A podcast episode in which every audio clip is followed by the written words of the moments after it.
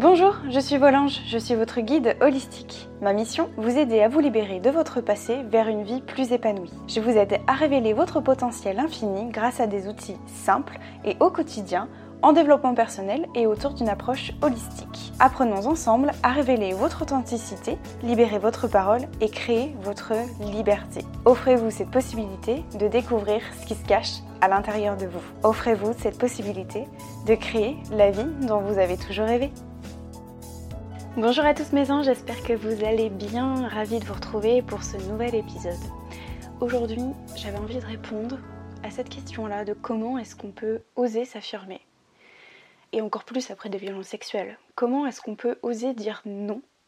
Comment est-ce qu'on peut poser ses limites? Moi, c'est des questions que je me suis posées il y a un petit bout de temps. je vous avoue, surtout après, euh, avoir subi en fait des violences. Est-ce qu'on peut dire non? Est-ce qu'on peut poser ses limites? Et surtout, je pense plutôt la question c'est comment est-ce qu'on fait en fait? Je me rends compte que c'est parfois surtout difficile euh, d'oser s'affirmer, d'oser incarner la personne qu'on veut être, euh, quand on a été victime de violences sexuelles ou, de manière générale en fait d'un traumatisme du passé, c'est difficile d'oser dire non. Euh, c'est difficile aussi de dire oui certaines fois. C'est difficile de donner sa confiance, d'accorder sa confiance aux autres, mais ça c'est un tout autre sujet. Je pense surtout c'est pourquoi est-ce qu'on a peur de dire non? Pourquoi est-ce qu'on a peur d'oser s'affirmer? Je pense surtout c'est que quand on a un passé de victime, en tout cas, voilà, ce que, je vous transmets ici, c'est vraiment comment moi je l'ai vécu.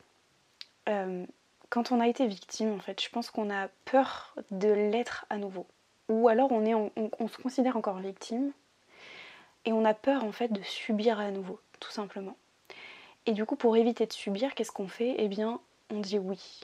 Et on a du mal à poser ses limites, à donner un cadre, à dire oui ou ce qui n'est pas acceptable de ce qui est acceptable. Et des fois on dit oui et ça nous fait pas du tout plaisir en fait. Et, ou alors on n'a tout simplement pas forcément envie aussi. Ça nous arrive. Mais comme on a du mal à dire non parce qu'on a peur de subir encore à nouveau, bah on préfère dire oui pour se protéger. C'est humain, c'est ok. C'est humain en fait. Il n'y a rien de mal en fait à ça. C'est tout à fait normal. Moi aussi j'étais comme ça pendant très longtemps. J'ai beaucoup dit oui j'ai beaucoup donné, donné, donné aux autres et je me suis fait beaucoup avoir et ça m'a fait beaucoup de mal et j'ai donné beaucoup d'énergie aussi.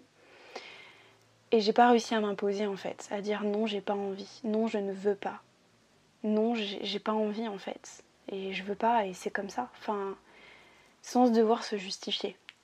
Et, et voilà, moi je suis passée par là aussi, j'ai eu du mal à beaucoup m'autoriser à dire non. J'ai souvent dit oui, j'ai toujours été là pour les autres, etc. Et c'est difficile de se faire passer soi avant. Parce que on n'a pas envie de subir en fait.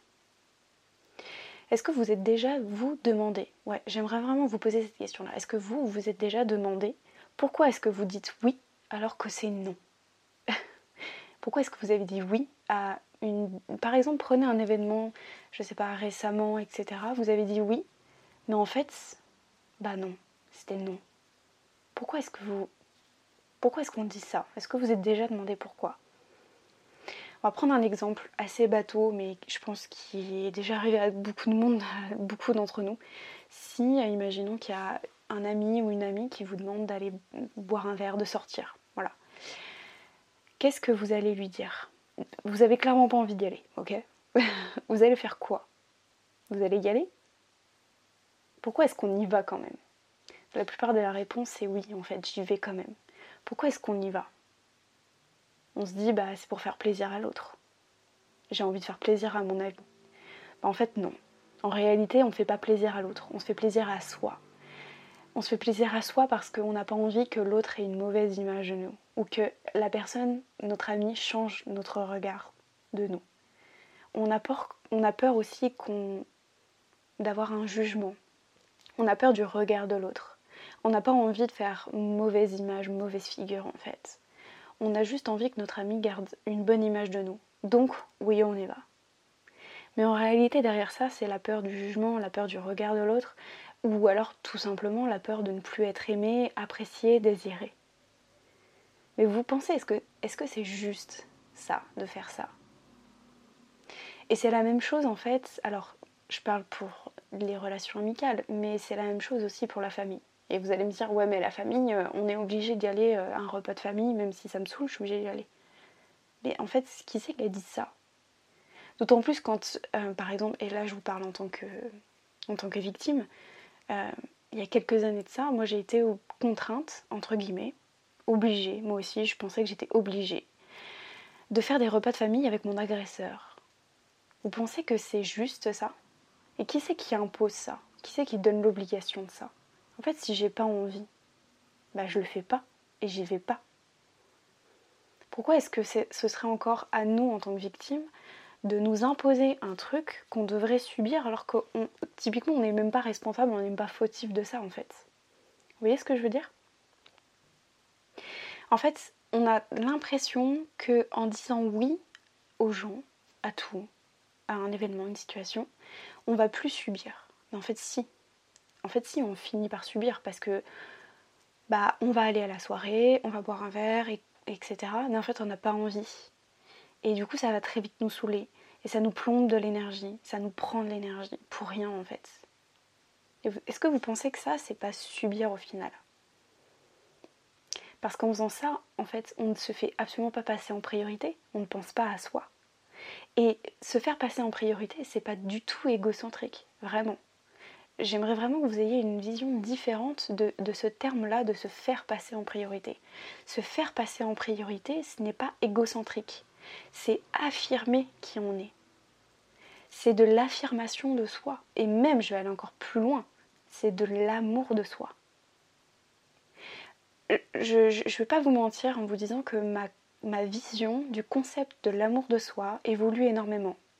Pourquoi? Parce que euh, il y a quelques, ça c'est très récent, il y a quelques semaines, je vous dirais que l'amour de soi, c'est voilà, faire des choses pour soi, se donner du temps, prendre du temps, être seul, faire des choses qui nous fait plaisir, se faire des petits cadeaux. C'est aussi bah, donner de l'amour aux autres parce que ça nous fait du bien, mais pas trop, hein, faut pas trop faire ça parce que sinon c'est encore une fois ne pas se faire passer en priorité. Mais, mais ma vision de l'amour de soi va au-delà de ça. Moi je pense que c'est bien plus que ça, l'amour de soi c'est bien plus que juste. Alors, certes, oui, c'est se faire euh, plaisir, s'accorder du temps pour soi, je sais pas moi, se faire du bien, des petits massages, aller se promener en nature, euh, enfin voilà. Ça, oui, c'est de l'amour de soi. Mais je, je vois encore plus large et je considère vraiment et avant tout qu'on se donne de l'amour quand on affirme et qu'on ose affirmer qui on est, quand on ose dire non. Là, c'est non en fait. Quand on ose s'affirmer quand on ose poser ses limites, quand on ose dire et communiquer sur ses besoins, ses ressentis, sa vulnérabilité. Voilà pourquoi moi j'entends vraiment que l'amour de soi c'est plus que ça.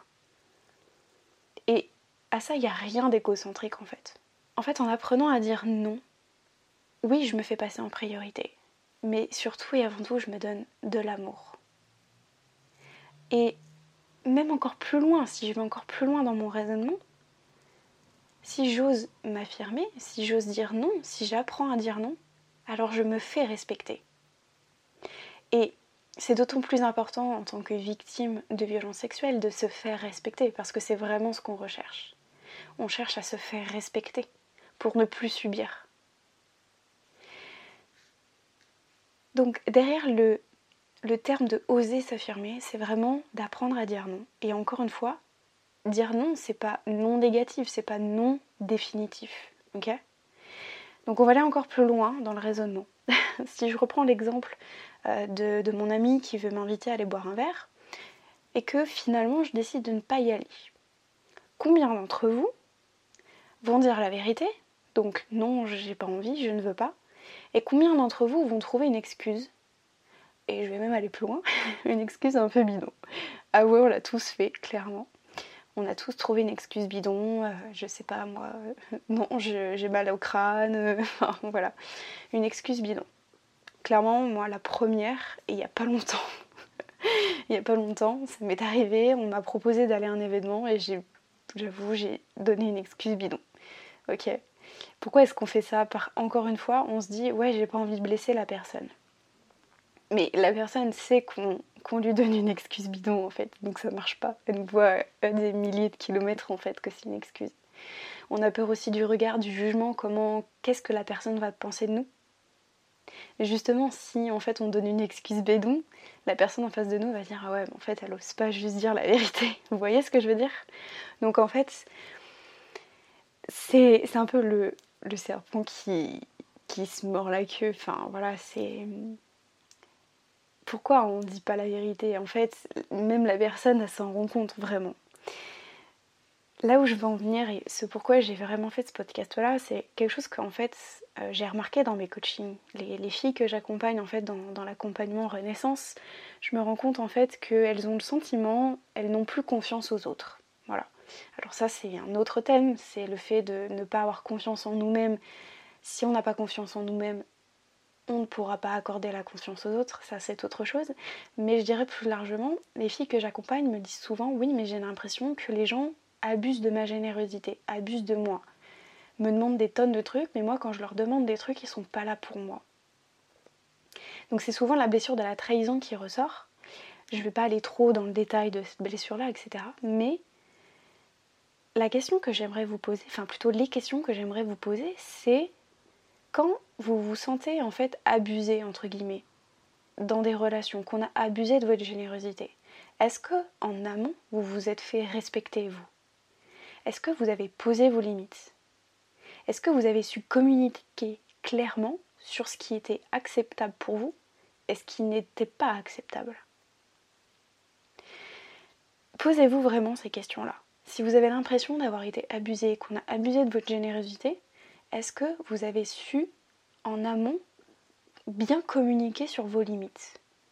Est-ce que vous avez réussi à vous faire accepter? Euh, accepter, euh, respecter. c'est un abus de langage, mais à vous faire respecter.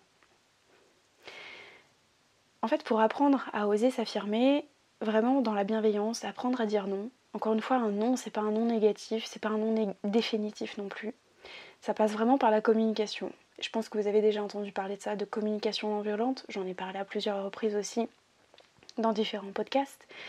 Mais apprendre à s'affirmer, c'est surtout communiquer sur ses besoins, ses valeurs, ses ressentis, ses émotions et plus largement sur sa vulnérabilité. Et je fais une parenthèse, mais vous le savez, encore une fois, c'est quelque chose que je répète assez, euh, assez régulièrement dans mes podcasts. Vous n'êtes pas responsable des émotions, des ressentis, des actions, des réactions des autres. Ok? Chacun est responsable de ses propres émotions, de ses propres réactions. D'accord? Vous êtes responsable de vos réactions, émotions, sentiments, etc. Mais les autres le sont aussi. Ok? Vous êtes le seul responsable de votre vie de manière générale. Donc exprimez, exprimez vos ressentis, vos peurs, vos doutes. Donc si on reprend l'exemple de l'ami qui veut vous inviter à sortir ou boire un verre, peu importe, osez lui dire, ok, j'ai pas envie. J'ai pas envie ou je ne veux pas ce soir. Mais j'ai peur de ta réaction. J'ai peur que tu m'en veules. J'ai peur que, que voilà, tu le prennes mal. J'ai peur de te décevoir. J'exprime mon ressenti. J'exprime mes peurs. Mais j'exprime aussi mon besoin. Aujourd'hui, j'ai pas envie de sortir. Enfin, ce soir, j'ai pas envie de sortir parce que je me sens fatiguée. J'ai besoin d'être seule. Donc, si tu veux, on reporte ça à demain. Vous voyez ce que je veux dire en fait quand on apprend à communiquer sur ses sentis, faire preuve de vulnérabilité, la personne en face de vous va vous dire Ah ouais, ok, waouh, elle a osé me dire qu'elle avait pas envie. Mais waouh quoi, elle a réussi à s'affirmer en fait. Et encore une fois, s'affirmer, c'est pas égocentrique, c'est se faire passer en priorité, mais c'est aussi se donner de l'amour de soi. Et, avant tout, se faire respecter, poser ses limites. Et ça, c'est super important quand on est quand on est ou quand on a été victime de violences sexuelles. Vraiment. Le fait de poser ses limites en communiquant de manière bienveillante avec non-violence, ça permet de poser un cadre. Et vous verrez que vous aurez d'autant plus d'énergie à donner et à offrir aux autres à partir du moment où vous êtes affirmé vous-même. Ok? J'espère que c'était clair pour vous.